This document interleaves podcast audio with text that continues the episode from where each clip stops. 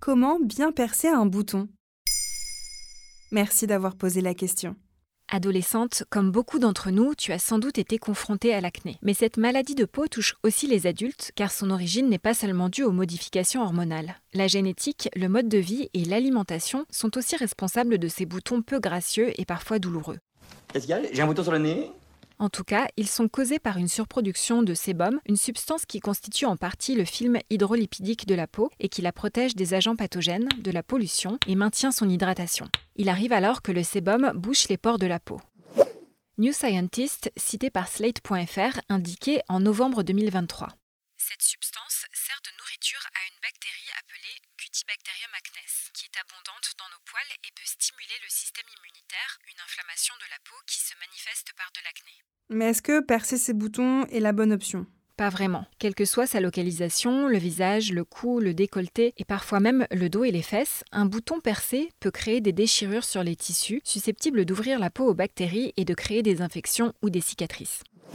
Sur Doctissimo, la dermatologue Isabelle Gallet donne toutefois quelques conseils pour correctement percer des boutons soi-même. Déjà, on se focalise uniquement sur les comédons ouverts, c'est-à-dire les boutons blancs ou encore les points noirs. On ne touche pas aux comédons fermés, c'est-à-dire les kystes sous la peau, et aux papules rouges inflammatoires et douloureuses. Ensuite, on utilise deux compresses désinfectées pour percer le bouton en n'oubliant pas de se laver les mains. Il est possible aussi d'utiliser un patch qui vient absorber le contenu du bouton et qui a une action anti-inflammatoire. Que doit-on faire lorsque le bouton est vidé? Pour éviter la prolifération bactérienne, tu peux désinfecter la zone en tapotant avec une compresse imprégnée d'eau oxygénée. Attention à ne pas utiliser de l'alcool qui est trop agressif pour la peau. Enfin, éventuellement, tu peux ajouter une crème cicatrisante. Dans tous les cas, pour éviter la formation d'une cicatrice, il faut maintenir la plaie dans un milieu humide, soit grâce à la crème, soit avec des patchs que tu peux trouver en pharmacie. Comment bien entretenir sa peau au quotidien? Utilise un savon doux pour le visage sans frotter trop fort pour ne pas perturber l'équilibre de la peau et ne pas exciter les glandes sébacées qui produisent le sébum. Tu n'es pas obligé de laver ton visage tous les jours ni de le mouiller à grande eau. Tu peux par exemple te débarbouiller avec des hydrolats. Certains comme l'hydrolat de romarin, de cyprès ou de genévrier sont recommandés pour les peaux grasses.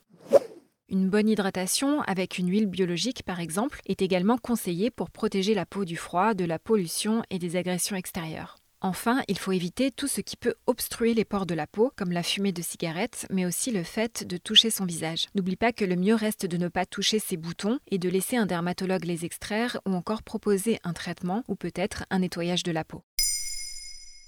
Maintenant, vous savez, un épisode écrit et réalisé par Émilie Drujon. Ce podcast est disponible sur toutes les plateformes audio et si cet épisode vous a plu, n'hésitez pas à laisser des commentaires ou des étoiles sur vos applis de podcast préférés.